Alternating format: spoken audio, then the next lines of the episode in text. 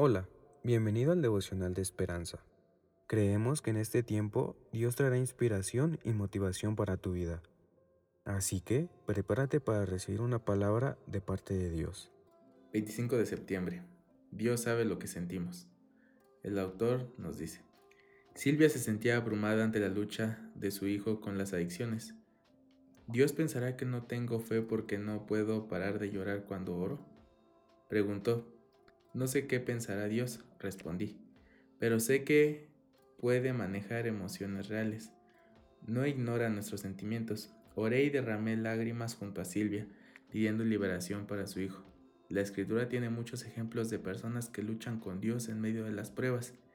El escritor de Salmo 42 expresa un profundo anhelo de experimentar la paz de la presencia del Señor.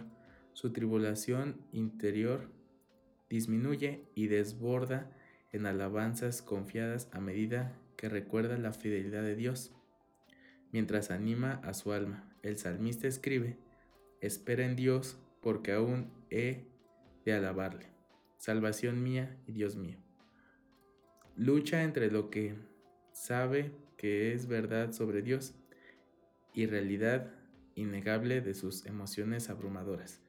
Dios nos diseñó a su imagen y consentimientos. Nuestras lágrimas por otros revelan amor y compasión profundos, no necesariamente falta de fe.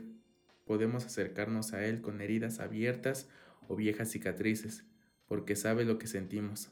Cada oración demuestra nuestra confianza en su promesa de escucharnos y ocuparnos de nosotros. Padre, gracias por asegurarme que conoces mis sentimientos y por entenderme en todo momento y nunca dejarme solo. En el nombre de Jesús, amén.